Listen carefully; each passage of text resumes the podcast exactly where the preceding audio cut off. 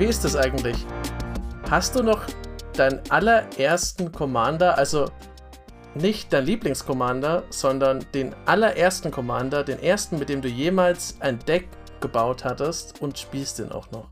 Und warum ist es so oder warum nicht? Äh, tatsächlich habe ich ein Sick River Cutthroat Deck noch, aber äh, es ist quasi unwieder, also unerkennlich von denen, mit denen wir sich angefangen Sick River Cutthroat, die mir Dude, äh, wenn ein Gegner drei Leben verloren hat, am Ende der Runde ziehst du eine Karte. Jetzt ist es ein Burn-Deck, damals waren es die Ninjas. Noch vor Yuriko, noch vor Hype. Und würdest du sagen, dass dir Sick River Cutthroat, dass er dir ein guter Anfangsgefährte war in den ersten, bei den ersten Schritten in Commander? Tatsächlich ja. Tatsächlich ja. Ich habe mich nämlich dadurch intensiv besch mir beschäftigt mit Commander. Ähm, schon bevor ich überhaupt mit Magic angefangen habe und beim ersten Event war.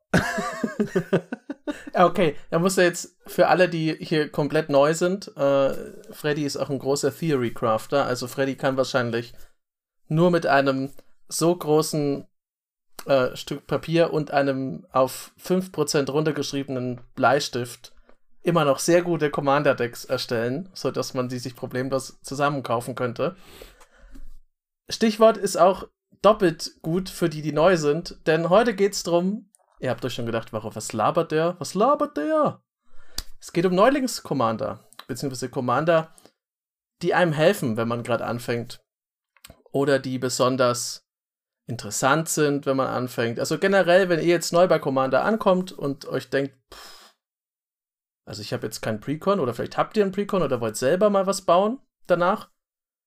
Was kann sich da lohnen? Was sind so unsere Tipps? Wie immer total subjektiv. Also es ist jetzt nicht die eine, die eine Sache, wo man sagt, yo, Freddy und Jochen legen jetzt fest, was die sechs besten Anfänger-Commander sind. Doch, tu mal. Easy. Okay, wir machen es doch. Also ich, ich für meinen Teil nicht, aber Freddys Commander Easy. werden gesetzt sein. Bevor wir aber loslegen. Kleiner Shoutout ist noch ein bisschen ungewohnt, weil es jetzt in 2024 neu ist. An unseren Sponsor Ultimate Guard. Ich habe vorhin noch gesucht, ich habe irgendwo, und es ärgert mich, weil ich finde sie gerade nicht, ich habe so super coole grüne Katana-Sleeves. Und ich wollte sie eigentlich rausholen und sie. Ja, genau, den, Boulder habe ich hier auch irgendwo stehen. Aber ich sehe die immer und das Gute an den Katana Sleeves ist, die sind halt wirklich Premium und das, die fühlen sich gut an, die stinken nicht. Also ja. gerade wenn man so 2 Euro Sachen auf Amazon kauft, die stinken oft. Katana Sleeves riechen nach der guten Art von Plastik und dann habe ich irgendwie Bock, ein Deck zu bauen. Und dann geht's aber wieder los. Okay, das sind grüne Sleeves. Dann müsste ich ja ein grünes Deck bauen. Oder Gruel. Es muss zumindest grün drin sein.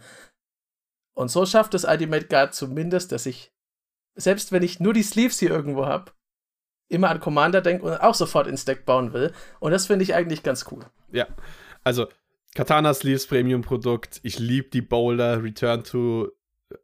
Ich kann sie immer nicht aussprechen. Ist es Return to Earth oder Return to Nature? es ist, glaube ich, Return to Earth. Ähm, Return, to, Return to Earth immer, äh, äh, finde ich immer noch mega geil und auch die Playmats können wir nur anpreisen, weil es sind einfach auch gute Produkte und deswegen haben wir uns auch den Sponsor mit ausgesucht. Aber. Und auch wenn das so klingt, äh, also wir haben ihn uns, wenn das etwas holprig klingt, das liegt daran, dass wir einfach beide nicht so die Werbegesichter sind und die Werbenaturen. nicht. Wir freuen uns trotzdem, dass wir jetzt sozusagen Teil des riesigen Ultimate Guard Legionsportfolios sind. sind. Ja. Ähm, nee, der Grund, weswegen wir, äh, und jetzt wollen wir mal weiter nochmal auf die Folge kommen. Äh, der Grund, weswegen wir das machen mit den Anfangs-Commandern ist, weil ähm, wir haben zufälligerweise in letzter Zeit öfters mal Diskurs gehabt mit einigen Leuten, die von Fehlern beim Anfangen vom, vom Commander-Spielen erzählt haben. Und das immer wieder ein paar ähnliche Probleme aufkommen mit den ersten Commandern, die man spielt, weil man lässt sich zum Beispiel sehr von was, was flashy ist, was protzt, was ausstrahlt, ablenken von dem, was tatsächlich einen dann am Ende Spaß macht. Und ähm, deswegen wollen wir nicht nur die sechs Commander für Einsteiger nennen, weil, oh, das ist eine schöne Einsteigersache. Es ist halt auch was für Fortgeschrittene, falls ihr vielleicht einen Schritt davon übersprungen habt, weil man kann tatsächlich noch was, wirklich was daraus lernen. Man, es sind jetzt keine Commander, die natürlich ultra festgesetzt sind. Wir haben ähm, natürlich Beispiele, an denen wir das konkret erklären werden. Aber die, wenn man die Prinzipien mal durchgeht, vielleicht ist es besser, die sechs Commander-Deck-Prinzipien mal anspielen kann und ein Deck damit bauen kann. Dann findet man tatsächlich vielleicht was, was einen wirklich daraus taugt. Ja, Willst du anfangen, Freddy? Genau. Äh, wollen wir, ich, ich lasse mal gleich bei Dimir. Und fangen wir mal gut an mit den Anti-Boros. Äh, sowohl in Story als ich auch in Ich habe keinen Boros-Commander heute dabei. Uh. Ähm, der Grund, weswegen ich, äh, ich nehme jetzt halt mal als Beispiel äh, einen neuen Commander, The Ancient One. Ein 2-Mana Dimir 8-8, der äh, erst angreifen kann, wenn 8 Permanente im Friedhof sind von einem und für 4 äh, Mana kann man eine Karte zahlen, eine Karte discarden und dann Karten von Deck im Friedhof legen, von einem Spieler, wenn man möchte, in Höhe der CMC der discardeten Karte, also der Mana-Kosten der, Karten, der Karte, die man discardet hat. Ähm, ich würde, ich finde den, Dimir Commander super interessant für den Anfang, weil ähm, Dimir ist eine der Farbkombinationen, die am weitesten ausgeprägt sind an verschiedenen Identitäten. Also man kann reanimieren, man kann Karten reanimieren, man kann eine Art Spellslinger spielen, man kann Control spielen, man kann Kombinationen daraus machen, man kann große Zauber machen, kleine Zauber. Es ist so viele Möglichkeiten in Dimir vorhanden, da und ab äh, und dass es upgradebar ist, dass ich denke, mit einem coolen neuen Dimir Commander. Der Grund, weswegen ich die Ancient One nehme, ist nicht, weil es unbedingt der äh, absolut beste ist. Es ist, weil es ein neuer Commander ist, der, wenn man ihn in einer Pre äh, Playgruppe präsentiert, haben den viele Leute noch auf dem Tisch, also noch im Gedanken, was der macht. Und die Leute können dir vielleicht sogar Hilfe anbieten. Hey, äh, ich habe mir da auch schon Gedanken gemacht in letzter Zeit darüber. Was, wie sieht es mit dieser Karte Wie sieht es mit dieser Karte aus? Einen neuen Commander zu spielen hat tatsächlich den Vorteil, dass man teilweise interessantes Feedback bekommt. Aber für mich ist halt wirklich der Hauptgrund, ein Dimir-Deck zu bauen, weil innerhalb von der Dimir-Nische ist fast immer eine äh, Kombination, die man wirklich lieb findet. Und vor allem mit sowas wie den Ancient One er ist ja riesig. Es ist ein 8-8 theoretischer Beatstick. Man kann ihn auf Mill bauen und man kann ihn auch auf Control bauen. Aber die Optionen bleiben ein offen. Er ist endlos upgradebar. Man hat aber trotzdem immer wieder diesen zentralen Punkt von dein Commander ist äh, günstig in den Mana-Kosten und er haut einfach drauf. Er ist einfach gefährlich. Ich muss aber sagen, ich glaube, wenn man mit die mehr anfängt, das ist jetzt eine Warnung an alle da draußen, die sich selber für einen Engel oder einen rechtschaffenen Paladin halten. Wenn man mit die mehr anfängt, wird man den Friedhof nie wieder loslassen wollen. Nie wieder. Also es gibt sehr viele Dimir-Strategien und ich mag das auch. Also ich spiele keinen einzigen von diesen Commandern, aber ich finde zum Beispiel Lasaf de Multifarious, also ganz klassischer Dimir-Commander auch, äh, 1-3 und äh, man darf surveillen, wenn er ins Spiel kommt, also oberste Karte anschauen, Friedhof oder da liegen lassen. Und ähm, für X kann man ihn zu einer Kopie von der Kreatur im Friedhof machen. Und viele, die mir Sachen, der Ancient One ja auch, der arbeitet ja auch mit Friedhöfen. Die arbeiten auf ganz unterschiedliche Weise oft mit Friedhöfen, aber sie arbeiten immer damit. Und ich glaube, wenn man damit angefangen hat, wie gesagt, dann will man das nie wieder missen. Und dann wird es sehr schwierig, wenn man dann mal in so ein in so ein mehr Vanilla-Deck reingeht, das sich vielleicht gar nicht mit dem Friedhof beschäftigt. Ich glaube, wenn man da, so wie du mit deinem Sick River Cutthroat durchgestartet ist, da zuckt es dann immer so ein bisschen und ist immer so, ah, ich würde es gern nochmal spielen und ich würde deine Sache gern nochmal spielen und deine. Ja, oder, was halt auch äh, Vorteil ist mit sowas wie The Ancient One, oh, ich finde die mir cool und ich möchte Leute draufhauen, weil es ist was anderes, weil Ancient One ist ein Riesendude. Vielleicht ist ja auch diese Off-Meta-Strategie eine Sache, die einen äh, daran Spaß macht.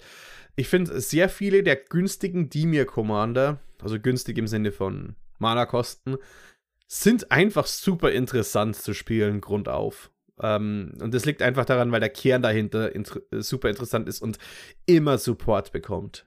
Immer. Ich finde das also, wie gesagt, ich finde die auch immer cool. Es gibt auch bei die, also generell in den Dimir-Farben gibt es auch ganz oft Kreaturen, die man nicht unterschätzen sollte, die riesengroß werden auf einmal, wenn viele Sachen im Friedhof sind. Also man kann auch draufhauen. Ich habe auch eine Freundin, die ähm, hat mit Anhelo angefangen. Also ich habe ihr mein Anhelo-Deck, ich habe hab ja immer alle Precons, deswegen hatte ich das geliehen. Und ist dann aber, also die war von nicht so richtig begeistert, nicht so sehr wie von diesen Riesenmonstern, die sich aus den Friedhöfen ernähren. Aber das verstärkt auch nur meine Theorie. Sie spielt jetzt immer solche Sachen. Und wenn sie keinen Friedhof hat, ist sie, glaube ich, schon auch ein bisschen traurig. Kann auch Gruhl, aber ja. so ganz ohne Friedhof. Hm. Ist dein erster Commander Gruhl? Nein, mein erster Commander ist nicht Gruhl. Ich habe heute tatsächlich äh, nur einmal Rot in meiner Liste. Aber ich fange gleich damit an. Es ist ein Commander aus einem Precon und das ist ja sowieso schon prädestiniert dafür, dass man damit vielleicht weitermacht, weil Precons haben viele Leute, aber das war ein Commander, der auch Leute, die nicht immer alle Precons kaufen, so ein bisschen aus der Reserve gelockt hat. Eowyn Shieldmaiden aus den Herr der Ringe Precons. Kostet 2 und Jeskai, also blau, rot und weiß, hat 5-4 First Strike. Und zu Beginn des Kampfes in deinem Zug, wenn ein anderer Mensch das Schlachtfeld unter deiner Kontrolle betreten hat, darfst du zwei 2-2 menschliche Ritter erzeugen, die haben Trample und Haste. Und wenn du sechs oder mehr Kreatur wenn du sechs oder mehr Menschen hast, dann darfst du eine Karte ziehen. Warum habe ich die ausgewählt? Es gibt unterschiedliche Gründe dafür. Zum einen hat Eowyn unschlagbar gute Farben. Also Jeskai, es ist eine saugute Farbkombination. Jetzt muss man dabei sagen, ich habe jetzt nicht prinzipiell Jeskai empfohlen, weil Eowyn kann man schwer, finde ich, zu einem Spacelinger Commander umbauen. Dafür ist sie auch nicht gedacht. Aber man hat coole aggressive Kreaturen. Man hat mit Weiß coole ETBs ganz oft. Äh, man kann ein bisschen Stacks reinbauen, wenn man das Deck erweitern will. Wenn man merkt, okay, die anderen sind in manchen Bereichen stark, dann weiß ich nicht, verkaufe ich meine Seele für einen Grand Abolisher und erlaube niemandem mehr in meinem, in meinem Zug was zu machen. Muss man jetzt nicht, aber es gibt sehr viele schöne weiße Utility-Kreaturen. Blau, man kann den ein oder anderen Counterspell reinbauen. Man kann sehr vielseitiges Deck bauen und trotzdem sagt Eowyn im Kern, und deswegen habe ich die ausgesucht, und das liegt ein bisschen daran, dass ich neue Spieler immer gern dazu bringen möchte, ein bisschen aggressiver ranzugehen. Also nicht aggressiv im sozialen Sinn, dass ihr nachher eure, eure Return to Earth Boulder nehmt und die Leuten an den Kopf werft, sondern dass ihr einfach aggressiver spielt. Und jeder Commander, der das der das irgendwie anreizt, der dazu inspiriert, dass man auch mal Leuten auf die Omme haut. Den finde ich super. Und Eowyn ist halt dazu einfach schön. Ich meine, man muss einen Menschen spielen, dann kriegt man zwei andere dazu. Und dann, wenn man sechs oder mehr hat, darf man sogar noch eine Karte ziehen. Sie selber ist relativ groß. Und das, letzte Punkt ist, das ist jetzt so ein bisschen, das lehrt einen, äh, vorsichtig zu sein. Die kostet fünf Mana. In Farben die nicht unbedingt das Mana immer super dicke haben. Das heißt, wenn man mit Eowyn anfängt, und das würde ich äh, deswegen raten, mal drauf zu schauen, wenn man es macht, muss man lernen, wie man seinen Commander richtig einschätzt, beziehungsweise wie man sein Timing richtig einschätzt. Weil 5 Mana ist nichts, was man einfach so verheizen sollte, und das wird man vielleicht am Anfang machen. Dann hat man vielleicht einen coolen Zug damit, aber nicht mehr, weil dann weggeschossen wird.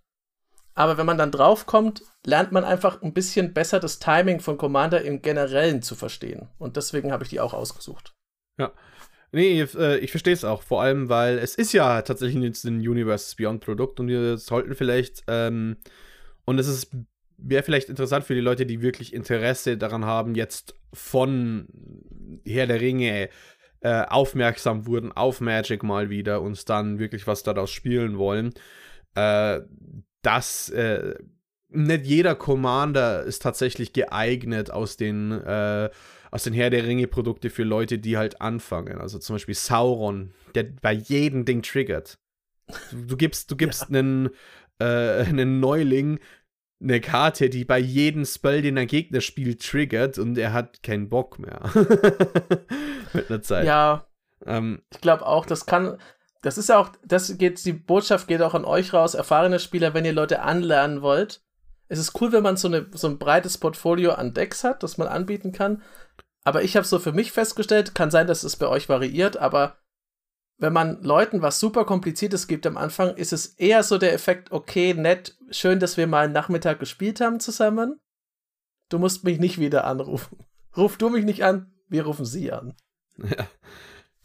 Um, nee, Eowyn ist, äh, äh, das, das Deck ist außerdem ein sehr cooles Precon-Deck und ich glaube, man kann einfach mal allgemein sagen, ähm, wenn ihr einen Precon habt, ähm, euer Precon-Commander ist auch upgradebar. Es muss nicht in der Welt bleiben. Und ich glaube, es ist auch, ein, ist auch was Wichtiges da, um ähm, mit, mit solchen Precons zu spielen.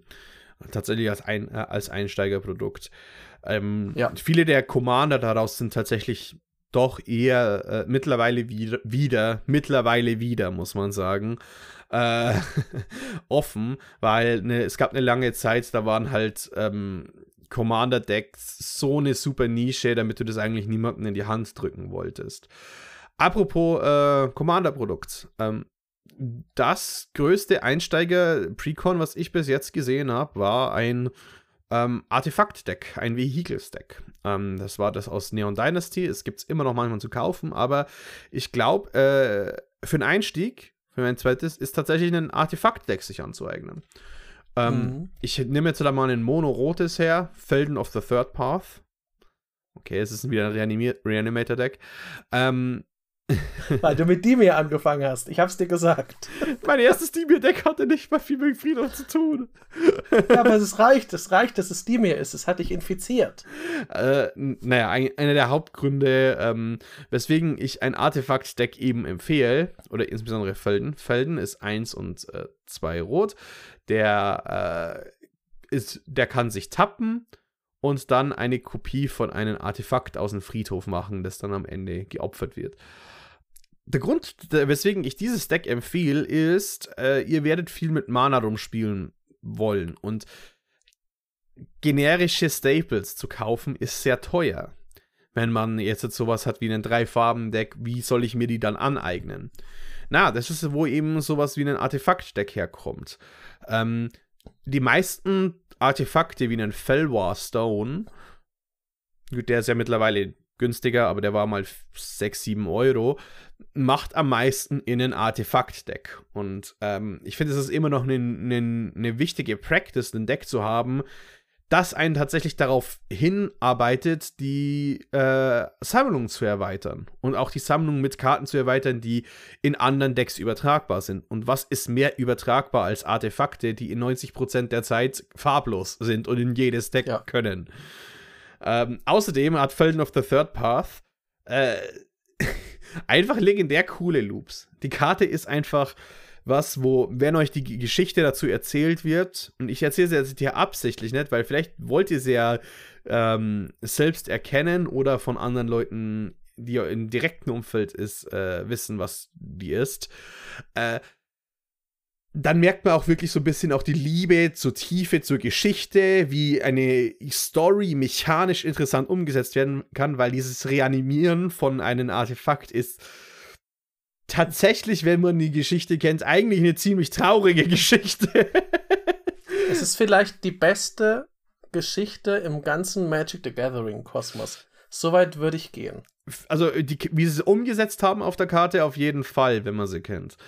Und ähm, ey, man muss halt wirklich einfach mal auch sagen, ja, man muss aufs Budget schauen und meistens finde ich, sind halt Decks wichtig, die upgradebar sind. Das ist tatsächlich einer meiner größten Pet Peeves und eine Sache, wo ich immer wieder äh, Leute in die Falle treten sehe von, ich will aber ein Ninjas-Deck. Und dann kauft man sich alle Ninjas und dann wird das Deck irgendwann langweilig und man hat nichts, was man daraus machen kann. Ja, das stimmt vor allem muss man auch dazu sagen, ein Artefaktdeck funktioniert halt auch mit einem sehr niedrigen Budget meistens gut, Absolut. weil Artefakt-Synergien, die sind einfach bombensicher.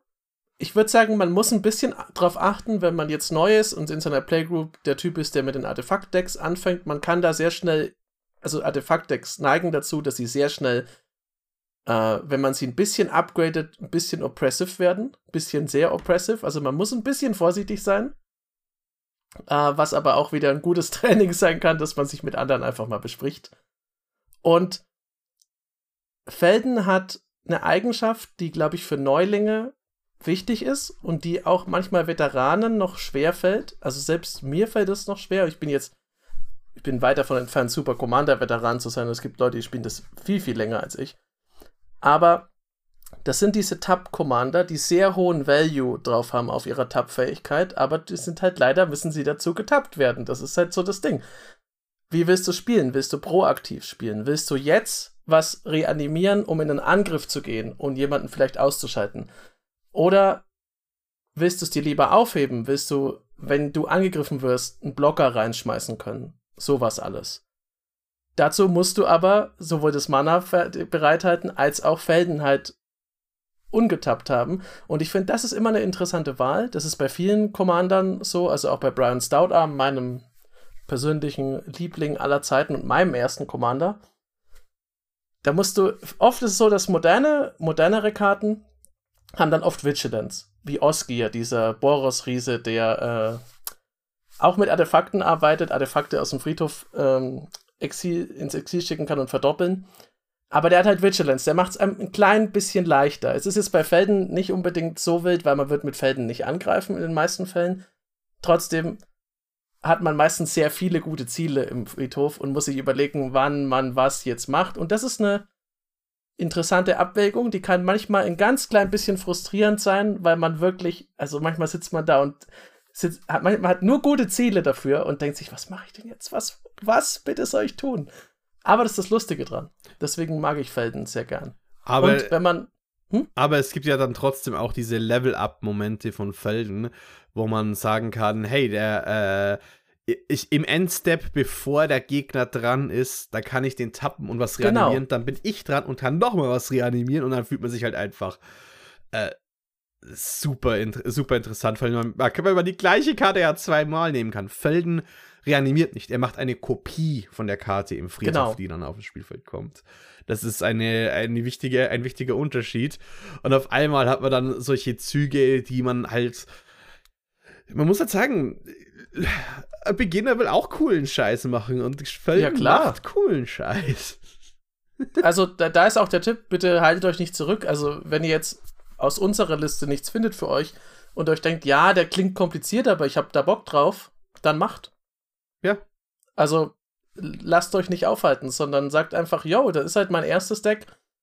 Ist halt ein super kompliziertes äh, Off-Topic-Deck, das irgendwie in Naya-Farben mit äh, Reanimator-Shit rumarbeitet. Okay. Feel free. Osgir mag ich auch nicht so gern als Einsteiger-Commander, weil der die Karten ins Exil schickt, die er kopiert und eben nicht Instant Speed ist.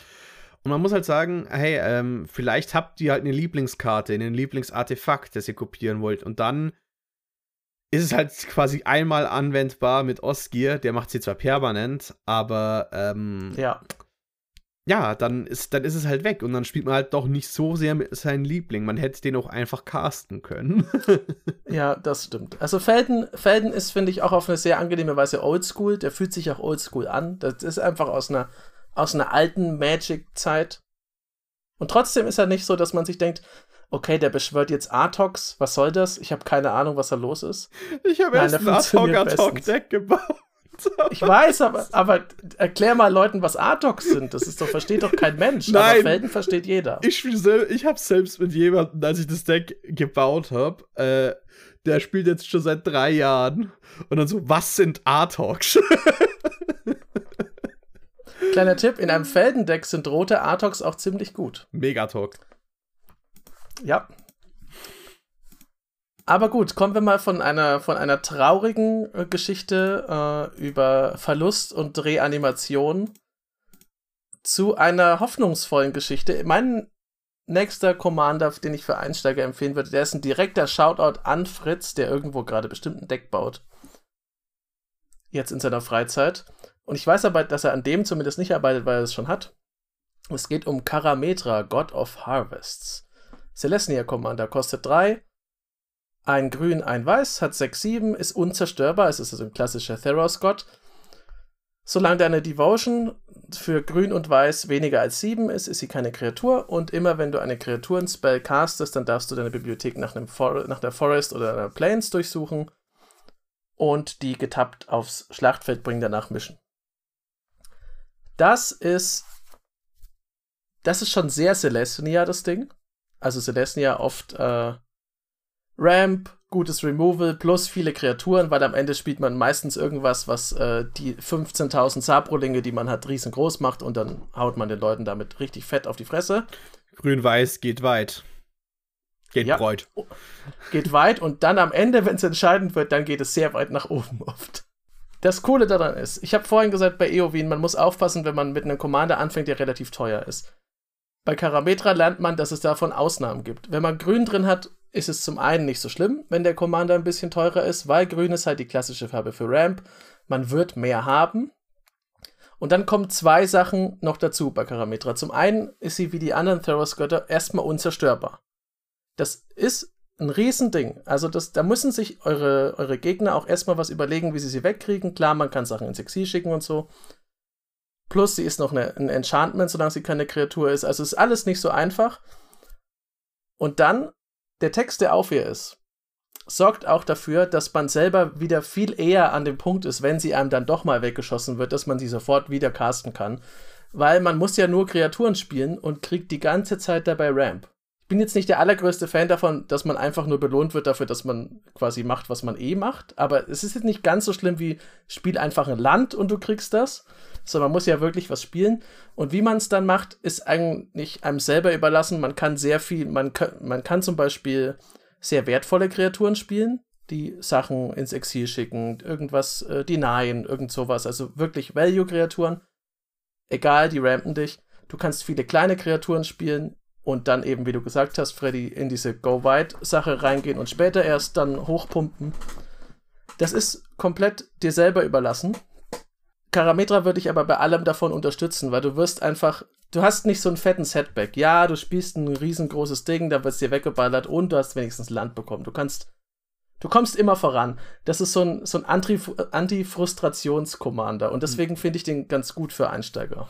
Das finde ich eigentlich ziemlich interessant, weil ich hätte Karametra vielleicht nicht gewählt. Also ich kann auch die Logik verstehen, die du ja dahinter jetzt äh, vertrittst.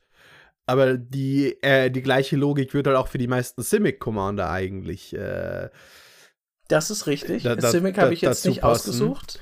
Dazu passen. Und eine Sache, die ich eben oft an Karametra problematisch finde, weswegen Leute damit anfangen, ist, dass ähm, ja, Karametra ist super schwer zu removen, aber es ist halt so viel Gesuche. Also, das ist halt wirklich was, wo äh, extrem was, was, was oftmals Leute unter Druck stellt. So, aber jetzt muss ich eine Karte suchen und jetzt muss ich eine Karte suchen und jetzt muss ich eine Karte suchen. Jedes Mal, wenn sie einen Creature casten, dann suchst du dein, Deck nach einer Plains oder einer äh, Forest. Und dieses ganze Durchsuchen für jemanden, ähm, blöd gesagt, 100 Karten halten ist tatsächlich gar nicht mal so einfach die ganze Zeit. Es ist schwerer, als man, also vor allem. Wir haben es die ganze Zeit durchsucht, ja. Auch von der Freundin mit dem Dimir-Deck. Die hat halt kleinere Hände, für die ist es noch schlimmer. Bei mir ist es auch schon so, dass manchmal flitscht alles davon. Mhm.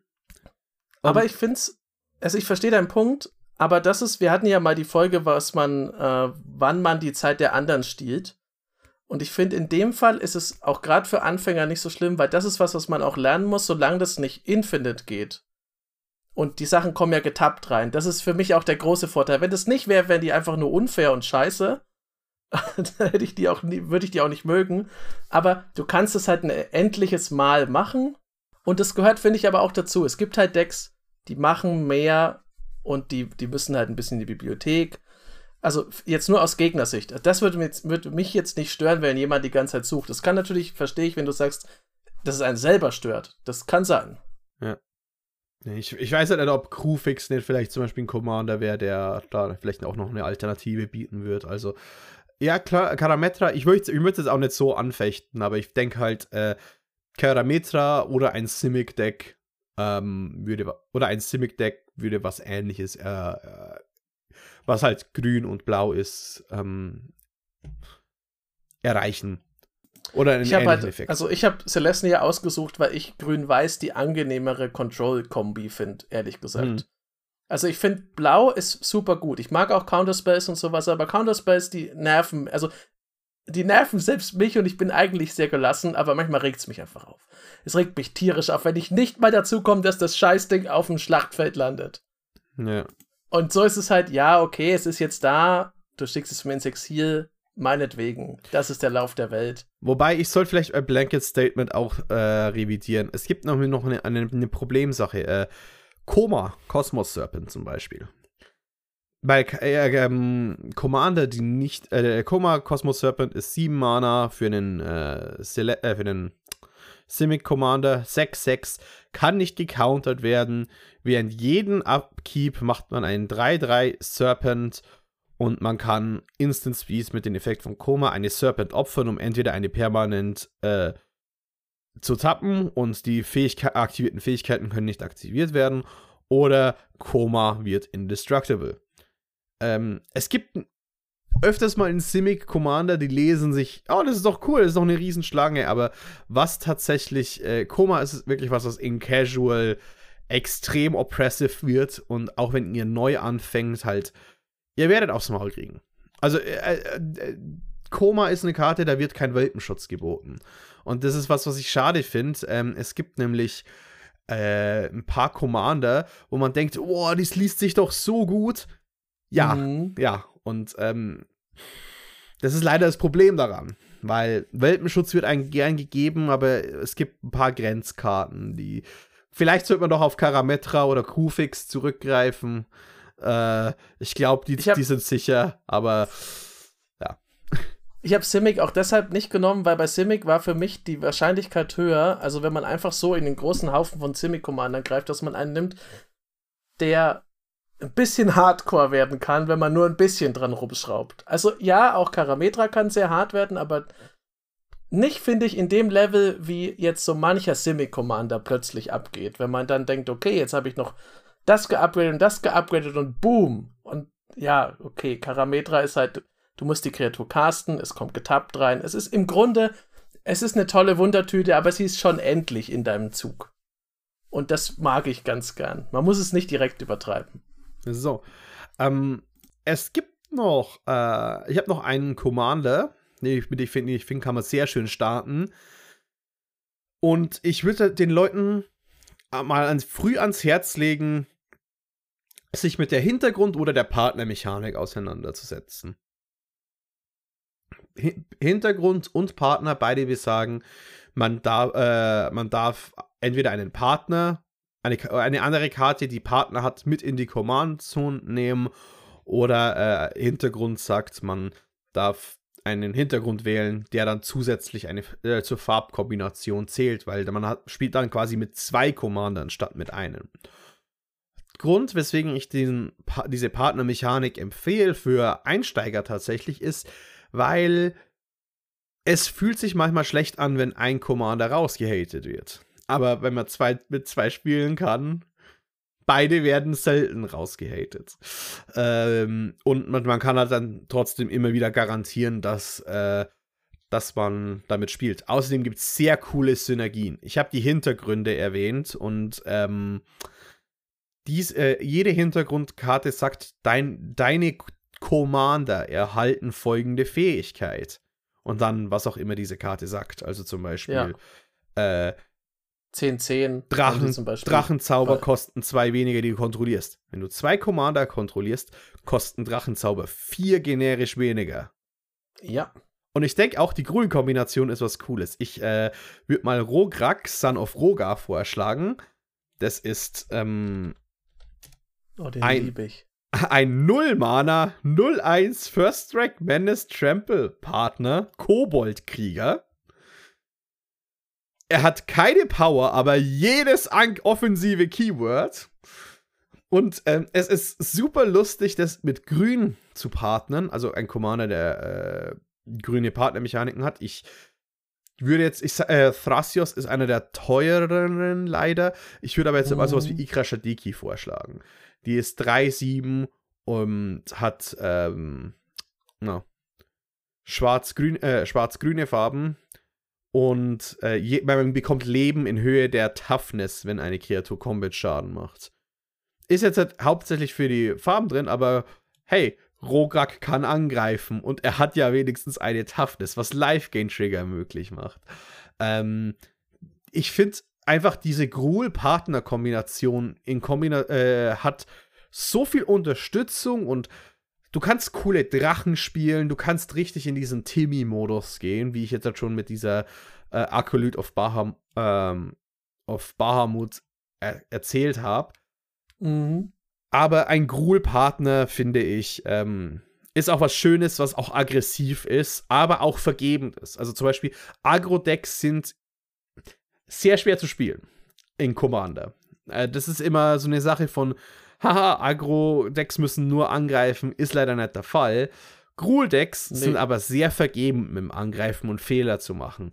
Und deswegen, es ist so eine Kombination von, ihr sollt tatsächlich eure Lieblinge da rausfinden, und das ist ein Tipp für mich, aber ähm, wenn ihr euch ein Gruul-Paar, wo Rograk einer der Hauptcommander ist, äh, anfangt zu bauen, macht ihr nichts falsch. Und ähm, ihr habt außerdem immer die Möglichkeit, bevor ihr euer Land legt, euren Commander zu casten. Ja, und du hattest noch in der Vorbereitung äh, geschrieben, dass es wichtig ist, dass man einen Partner als Hauptpartner äh, festlegt. Das ist tatsächlich so. Es ist, also ich habe selber auch, ähm, also mal, ich habe ein paar Partner-Decks, aber mein, dass es sich wirklich oft spielt und das auch wirklich gute Karten drin hat, ist man ist meins mit Akiri, Leinslinger und Bruce Tal. Also in dem Fall habe ich nicht Farben dazu genommen, sondern bei Boros geblieben. Aber auch da ist klar, dass Akiri der Hauptcommander ist. Also die hat 0-3 und Vigilance und kriegt plus 1 plus 0 für jedes Artefakt, das man hat. Muss auch nicht angelegt sein. Das heißt, die ist sehr stark. Das ist, wird ein Voltron-Deck. Wenn man sich darauf verlässt, dann weiß man auch, okay, das ist jetzt, das ist mein, das Schwert, mit dem ich Voltron-mäßig meine Leute kaputt haue. Alles andere, was ich dazu packe, wird wahrscheinlich helfen, Akiri zu unterstützen, sie durchzubringen, besser zu rampen, was weiß ich was. Also auf jeden Fall wird der zweite Partner vermutlich immer auf den ersten einzahlen. Wird, also es ist schwierig hinzukriegen, dass man beide so gleichberechtigt macht, weil es bringt auch nicht so viel. Und auch in meinem Fall, Bruce Tal ist nur dafür da, meine Akiri Doppelschlag zu geben, damit sie noch tödlicher ist. Der selber ist einfach nur, ja, er ist halt da. Es ist cool. Es ist schön, dass er da ist. Das ist auch das Schöne an Partner, da kann man viel rumexperimentieren. Ich finde auch, das ist ein guter Tipp, wenn man mit Partner-Commandern mal anfängt, auch wenn man sich traut, das am Anfang zu machen, weil da lernt man was. Das hatten wir jetzt schon ein paar Folgen, das ähm, hatten wir auch bei unserer Kritik zu den Partnern. Ob man jemand ist, der einen Partner spielt, also die Karte wegen ihres mechanischen Werts. Also habe ich den jetzt in der Command Zone, weil ich bleibe bei meinem Beispiel, der eine ist aggressiv, der andere ist ein Enabler. Oder sage ich, und das zum, ist für mich oft die Thrasios-Sache, ich brauche eigentlich nur die Farben. Und der, der ist auch noch gut. Das heißt, es macht nichts, wenn ich. Das ist Thrasios ist der sozusagen der Checkpot, der ist gut und man kriegt die Farben. Aber man kann bei Partnern wirklich auch in die Richtung gehen, dass man geht, dass man sagt, ich möchte nur die Farben dazu haben. Dann habe ich einen äh, Sida Kondo oder so für Grün und Weiß der meistens vernachlässigbar ist, weil er nur im Grunde so Kreaturen unter zwei unblockbar macht. Also bin ich die Art von Spieler, die nur Farben will? Oder bin ich die Art von Spieler, die sagt, nein, das muss so aufeinander abgestimmt sein, dass beide wertvoll sind und nicht einfach nur ähm, quasi mein Führerschein für die Klasse C und E, damit ich auch Counterspace spielen kann. Ja. Äh, einer der Gründe, weswegen es eben wichtig ist, einen, Haupt, äh, einen Hauptpartner zu wählen, ist, ähm, man kann schon zwei Partner unterbringen in einer Strategie. Das ist ja kein Problem. Man kann sogar mehrere Strategien unterbringen. Das Hauptproblem ist, ähm, man zieht oft, wenn man nicht weiß oder wenn da Kartenpool noch nicht so groß ist oder das Kartenwissen einfach auch von dem, was man hat, ähm, hat man oft das Problem, dass man eine, Hälfte, wenn man tatsächlich auf beide Commander baut, dass man eine Hälfte Ziel, zieht vom Commander-Deck, man braucht aber die andere gerade.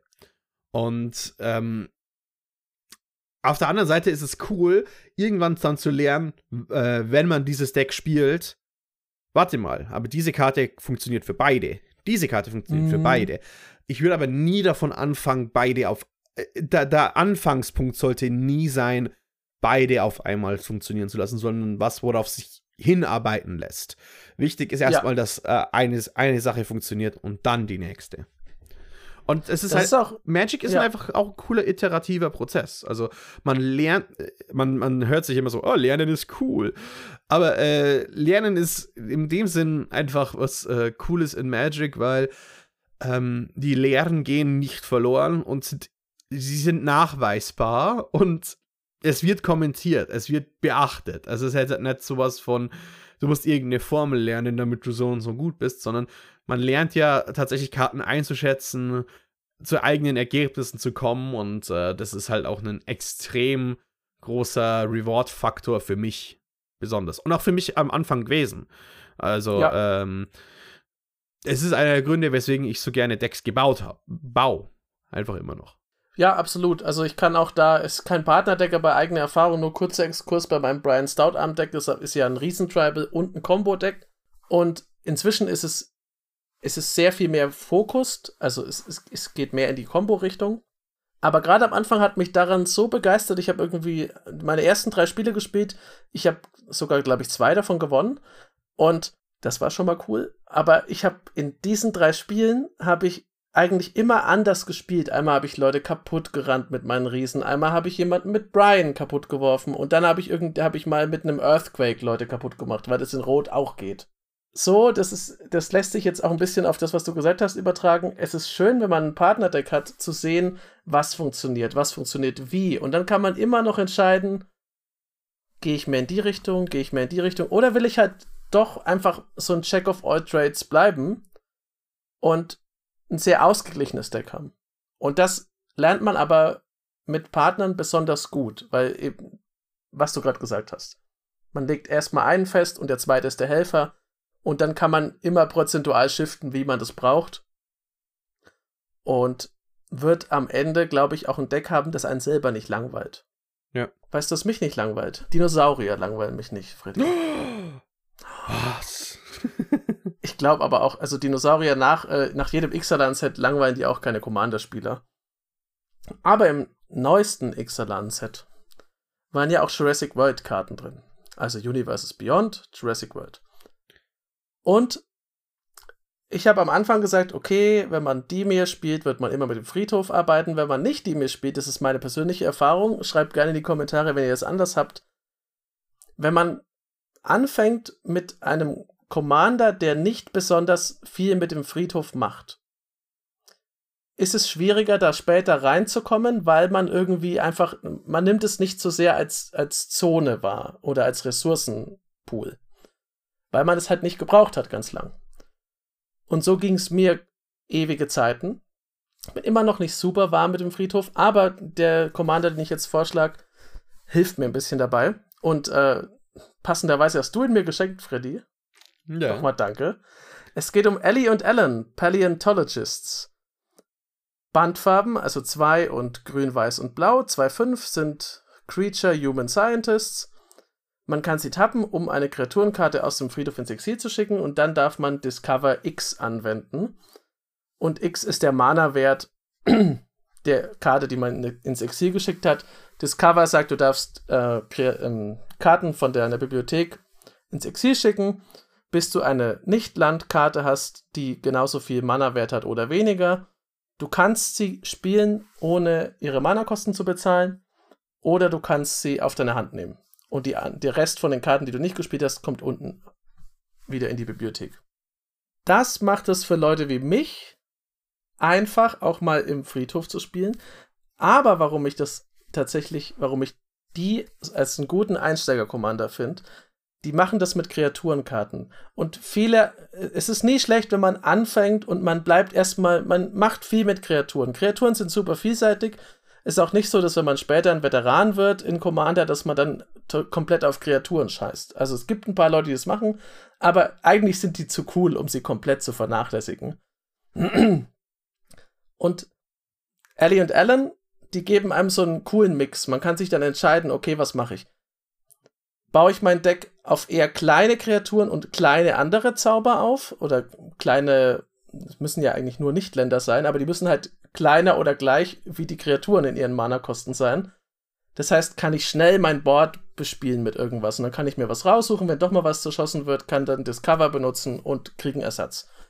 Oder wenn man jetzt eher in der Lore bleibt, nimmt man halt Dinos, zum Beispiel diese neuen äh, Plane Cycling, Forest Cycling, Island Cycling Dinosaurier, die alle irgendwie sechs oder sieben Mana Value haben. Und sagt dann, okay, ich lege mir gezielt Dinge in meinen Friedhof. Also ich benutze den Commander nicht nur, um etwas auszugleichen, was ich verloren habe, sondern ich lege mir gezielt Sachen in meinen Friedhof und benutze sie dann, um noch bessere Züge zu spielen. Und das ist auch eine Entwicklung, weil das hatten wir ja gerade. Man kann mit dem einen anfangen und zum anderen hinkommen. Man kann auch immer bei dem einen bleiben, aber ich glaube, man wird auf jeden Fall experimentieren und das mag ich an den beiden ganz gern. Plus, die sehen einfach super cool aus und das ist vielleicht das coolste Dinosaurier-Forscherpärchen der Welt. Hm. Ähm, tatsächlich war, war ich auch hin und her gerissen, weil ich wollte einen ähm, Azorius-Deck nehmen, tatsächlich noch. Ich wollte einen Dimi und einen Azorius-Deck ne hernehmen äh, zum Starten. Und das geht ja daran. Azorius, die Kombination aus Weiß und Blau. Und einer mhm. der Gründe davon ist, ähm, Azorius ist die, das, also ich muss es ganz ehrlich sagen, es ist für mich die, das Budget-Paar. Weil alles funktioniert einfach. Das sind ja. einfach zwei Farben, die zusammen äh, sich lieben, sich in jeder Art unterstützen. Es ist ein Paar, das, das mag sich. Ellie und Ellen haben noch Grün dazu. Das macht es oftmals leider ein bisschen generisch, weil es ist sehr äh, leicht, ja. ein generisches Banddeck zu bauen. Aber einer der Vorteile ist, wenn man anfängt, ähm, euch stört das nicht. ich sag mal so, äh, der, der erste Encounter in einem Dungeons and Dragons äh, Spiel mit einem Drachen wird einen immer vorhanden bleiben, auch wenn es irgendwann zu einem Klischee wird. Äh, stimmt. Aber es gibt einen Grund, weswegen es zum Klischee wird. Es ist doch was Cooles. Und ich glaube, die beiden machen halt vor allem was Interessantes, weil man deckt auf. Man deckt auf, man deckt auf. Und solange man nicht zu viele ähm, von diesen ich sag mal, äh, Discover-Karten hat, solange es sich so ein bisschen in Rahmen hält, ist es auch einfach eine super schöne Mechanik von, was kommt jetzt, was kommt jetzt, was kommt jetzt. Weil man kennt zwar, ich sag mal so, man kennt seine Karten, aber man kennt seine Karten noch nicht. Also man weiß ja nicht, wie die im Spiel performen, man hat, man macht da die ersten Erfahrungen und die helfen außerdem cool dazu, sich einfach mal so durch, durchs Deck zu arbeiten und auch wirklich mal zu sehen, wie jede Karte funktioniert. Ähm, hilft auch irgendwann Ka äh, Kartenwerte einzuschätzen und ist ein schönes, ist ein schönes Farbpaar für Beginner. Äh, ich weiß nicht, ob ich dabei bleiben würde oder irgendwann mal sagen würde, hey, äh, es gibt außerdem noch Falco Spada als, ich sage mal, eine andere Version, die irgendwann sehr viel Combo-lastiger ist, die super interessant mhm. ist. Aber es ist auch wichtig, einen Upgrade-Pfad zu haben oder es vielleicht sogar schon direkt eine Alternative vorzuschlagen, hey, äh, wenn ihr weniger mit dem Friedhof machen wollt und vielmehr das mit oben von eurem Deck spielen mögt an der Karte, äh, es gibt Alternativen und ähm, das eine muss ja nicht das andere ausschließen. Was ich fand ganz interessant, dass du gesagt hast, ja, Band ist oft generisch, das stimmt. Ähm, ich fand halt für Einsteiger ist es zum einen nicht schlecht, wenn man was sehr Solides hat, weil das ist halt Band. Das, wie du gesagt hast, es wird eigentlich interessieren, weil es einfach funktioniert. Plus Grün, Weiß und Blau da sind halt sehr viele wichtige Sachen drin. Also die Wahrscheinlichkeit, ja. dass wenn du das mal zerlegst, dass du das für alle anderen Decks benutzen kannst, die du hast, außer für deine roten und schwarzen, selbstverständlich, ähm, ist halt sehr hoch, weil du kannst im Grunde, das ist das, das, das, was Band immer so ein bisschen generisch macht, ist, dass du im Grunde deinen Removal-Part aus einem Banddeck problemlos in ein anderes Deck rüberschieben kannst, in ein Azorius-Deck zum Beispiel, mit ganz wenigen Abstrichen. Oder auch in ein Boros-Deck. Du kannst einfach, du kannst es hin und her schieben und ähm, ich glaube, Ellie und Alan wären einem auch nicht böse, wenn man dann sagt, okay, das ist halt wie eine Ausgrabungsstelle am Schluss. Wenn ich doch irgendwann mal keine Lust mehr habe, dann werde ich dieses Stück an ein Museum schicken und dieses Stück an ein Museum schicken und den ganzen Rest nehme ich rüber in den Jurassic Park. Ja. ah, außerdem, äh, wenn man irgendwann mal Ellie und Alan äh, scheiden lässt, dann kann man ja schöne Azorius und Gohl bauen draus aus den Kernen. Stimmt. Aber gut. Ähm, nee, das war heute eigentlich, äh, muss man sagen, das ist eine knackige Folge. Ich weiß, es, ihr seid es nicht mehr gewohnt, dass wir nur, dass wir nicht eineinhalb Stunden reden, aber so soll es eigentlich ja sein. Exakt. ich hoffe, ich hoffe, das hat euch geholfen, aber wie immer haben wir noch ein Endsegment. Äh, und Jochen, du hast uns das vorbereitet. Was also Ravnica-mäßig ist, was nicht in Ravnica Remastered aufgetaucht. Ja, ich habe äh, als Karte der Woche heute ein bisschen auf die Diskussion anspielend, die so auch in den Kommentaren zur letzten Folge aufkam, was sind No-Gos, was sollte man spielen, was nicht. Ging es ja auch so ein bisschen drum, haben wir auch in der Folge besprochen. Ist es okay, wenn man ganze Zonen einfach Leuten verbietet, wie den Friedhof oder eben die Command Zone mit dem Dranith Magistrate? Die Karte, die ich dabei habe, macht es nicht. Es ist der Ash Salad aus Return to Ravnica, ein 2-2 roter Human Warrior mit First Strike und Haste für 2 rot. Und das ist jetzt kein Zone Denial, sondern eher so Zone Punishment, denn immer wenn ein Spieler einen äh, Spruch aus dem Friedhof castet, fügt ihm der Ash Salad 3 Schaden zu. Das Coole daran ist, wie gesagt, man macht Zonen für andere nicht kaputt. Man bestraft, man, man, es ist im Grunde Taxing ja, du legst eine Steuer drauf, dass du spielst. Es trifft allerdings auch dich. Das ist so eine klassische rote Sache. Aber wenn du was hast, zum Beispiel, das dem Lifelink gibt, ist es auch ganz witzig. Also man kann damit viele schöne Dinge tun. Und er geht einem nicht ganz so hart auf die Nerven, wie jetzt eben, was das sagt, du darfst das kategorisch nicht mehr spielen.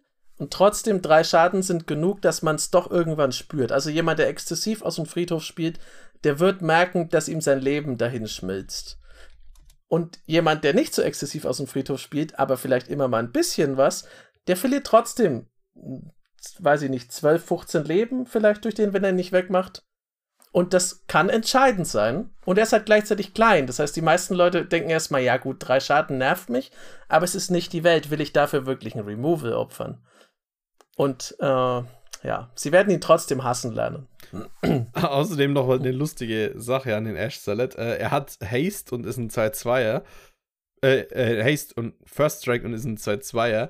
Ähm, der kann sehr schnell Mechaniken klauen, wie die Undercity, wie Monarch, ähm, was hier dabei ist, mhm. was halt einfach dann aus nichts auch kommt, weil es ist halt ein 2-2 Haste. Wer spielt denn so einen Müll? äh, tatsächlich, tatsächlich eine lustige Karte dafür. Ich finde es manchmal schwer, weil es zwei Rot hat in den Farbkosten, muss man muss ich ganz ehrlich sagen. Ähm, Bisschen restriktiv. So, genau, so Farbrestriktionen sind zum Beispiel was, worauf man auch wirklich schauen muss. Ähm, also allgemein. Ähm, aber Ash Salad hat tatsächlich einen extrem mächtigen Effekt. Im Ähnlichen würde ich auch die Leyline of ähm, Combustion vorschlagen. Immer wenn was getargetet wird, dann bekommt von einem selbst, dann bekommt jemand anders zwei Schaden. Sowas lappert sich an. Sowas ist halt einfach. Es ist so viel einfacher, Leute zu töten, wenn sie dreimal von der Karte Schaden genommen haben und mit 31 Leben in Anführungszeichen anfangen. Vor allem, weil viele Commander-Spieler sich ja sogar runterzahlen, aggressiv. Und das Lustigste an der Karte ist, es countert tatsächlich massiv starke Karten für die man eigentlich nie auf der, äh, auf der Rechnung hat. Äh, Underworld Breach. Jedes Mal, wenn jemand äh, mit Underworld Breach Karten aus dem Friedhof entfährt, um den Spell zu casten, der muss erst den loswerden, weil sonst nimmt er jedes Mal drei Schaden. Und selbst wenn er anfängt, äh, er muss das casten, er muss das casten und dann hat er den Removal, dann sind es. Das stört so hart diese Storm-Spieler und äh, reanimiert Decks. Ist geil. Muss allerdings dazu sagen, man sollte von diesen Effekten maximal zwei kombinieren, weil die, also wenn man schon zwei, wenn man jetzt die Leyline of Combustion hätte und den Ash Salad, das smite schon eine große Zielscheibe auf einen drauf. Wenn man noch mehr macht, dann wird man einfach kaputt gehauen. Das ist aber ja. dann auch zu Recht so. Das ist das Schicksal, das man gewählt hat weil man ja auch die anderen kaputt hauen will. Ich finde übrigens auch, dass der, dass der Ash Salad oder die eifrige Einäscherin im Deutschen, die hat mit, die hat so einen geilen Flavortext auch. Ich nehme mal den Deutschen. Schlauer ist der Tod. Mal sehen, ob du auch schlauer als mein Morgenstern bist, Nekromant. ich liebe das. ja, das ist eine klassische Jochenkarte. Yeah. Ja. Äh, ich würde sagen, bleibt uns noch einmal ein kurzer Dank an unseren Sponsor zu richten, Ultimate Guard. Jawohl. Geile Sleeves, geile Boulder. Schaut da mal vorbei, die haben jetzt auch ähm, Artist Collections. Äh, Mael, wie heißt das nochmal? Wie wird der Name richtig ausgesprochen? Du hast es dir hoffentlich gemerkt, Freddy. Absolut nichts. Wie immer, wir sind einfach fantastische Leute. Äh, es ist Mael Olivier Henry, sage ich jetzt wieder mal. Es gibt davon eine Artist Edition mit echt schönen Motiven für Playmats und äh, Sammelordner. Aber das seht ihr alles, wenn ihr mal auf die Website von Ultimate Guard geht, einfach dem Link folgt unter uns im Video oder unter dem Podcast. Da könnt ihr euch umschauen. Es gibt nichts dort, was, wovon ich sagen würde, kauft das bloß Licht. Ja. Sondern es ist eigentlich alles cool. Und deswegen, äh, deswegen freuen wir uns ja auch, dass wir was mit denen machen können. Äh, auch interessant, ich habe mir erst vor kurzem wieder Katana-Sleeves geholt, aber in äh, Japan-Größe. Mhm. Ähm, weil ich habe wieder ein bisschen mit Yu-Gi-Oh! angefangen, was eine Slippery Slope ist, wenn wir schon darüber reden. Wir Äh. werden dich verlieren. ähm, und die sind auch super. Also ich bin auch super zufrieden mit den, äh, mit den Japan-Sizes äh, tatsächlich. Und ja. Wenn ihr mal mit also mir auch wenn das im nächsten Monat, wenn hier nicht mehr der Commander-Kompass, sondern der Kaiba-Kompass ist, äh, werdet ihr trotzdem immer noch unseren Sponsor gebrauchen können. Ja, auf jeden Fall. Ähm, dann äh, Bewerbungen ne- nehmen wir immer noch an bis zum Ende von äh, Januar, wer sich, für, wer sich als dritten Co-Host bewerben möchte. Ähm, und ich glaube, damit haben wir es tatsächlich. Damit haben wir es. Wir haben alles abgearbeitet, was wir erledigen wollten. Yay! Ähm, wenn ihr mal wieder eine Folgenideen habt, könnt ihr uns uns auch sofort schreiben. Ist, ist kein Problem. Wenn ihr, ihr müsst auch nicht selbst Co-Host werden. Ja, und das damit geht auch. Und, und damit äh, verabschieden wir uns heute. War eine schöne Folge. Und ich muss, kann nur eins sagen: äh, beginnt. Ja, es ist, es ist Jahresanfang, ist eine gute Zeit, um mit Commander anzufangen. Und dann sehen wir uns nämlich auch nächste Woche wieder. Jawohl, bis dann. ciao. ciao. ciao.